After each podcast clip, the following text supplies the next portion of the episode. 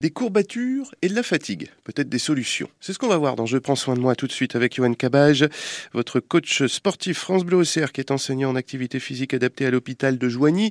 Bonjour Johan. Bonjour Olivier. Alors, comment remédier à ces courbatures, à cette fatigue? Les courbatures et la fatigue, déjà, ça va être deux euh, phénomènes, deux mécanismes qui vont être différents. Des courbatures, ce sont des micro-déchirures, des micro-lésions au niveau des fibres musculaires. Donc, il faudra attendre quelques dizaines d'heures, donc quelques jours, souvent deux ou trois jours, le temps que le muscle soit réparé et qu'il ait pu ces micro-déchirures. La fatigue musculaire, donc on a fatigué le muscle, on l'a sollicité, mais sans venir, on n'est pas venu traumatiser le muscle. Par contre, que l'on ait des courbatures ou que l'on ressente de la fatigue au niveau des muscles, il faut savoir que pour récupérer plus rapidement, ça ne sera pas le repos assis dans le fauteuil qui sera le plus bénéfique, ça sera de faire une activité physique douce. Donc ça peut être un petit peu de marche, un petit peu de vélo, sans résistance ou avec très peu de résistance. La natation. De la natation, un sport porté, c'est excellent.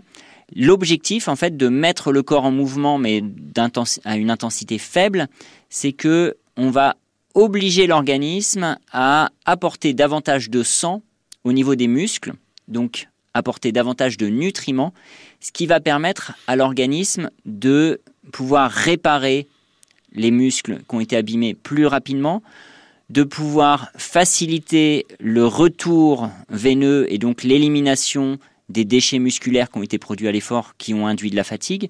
Donc le fait de bouger de façon faible à modérée sera plus bénéfique que d'être au repos assis dans le fauteuil. Et puis le vélo le vélo, c'est excellent. Et d'ailleurs, le meilleur exemple pour faire une activité physique douce à modérée en récupération, ce sont les coureurs cyclistes du Tour de France qui nous donnent l'exemple. Quand ils terminent l'étape, qu'est-ce qu'ils ont fait Après avoir pédalé toute la journée, ils remontent sur le vélo et continuent de pédaler, mais à une intensité beaucoup plus faible pour maintenir une bonne circulation sanguine et éliminer toutes les toxines, tous les déchets musculaires qui ont été produits pendant l'effort. Jean, qu'à cause de vous, ou grâce à vous, il va y avoir plein de cyclistes aujourd'hui au bord de Lyon. Merci Johan. Merci à vous.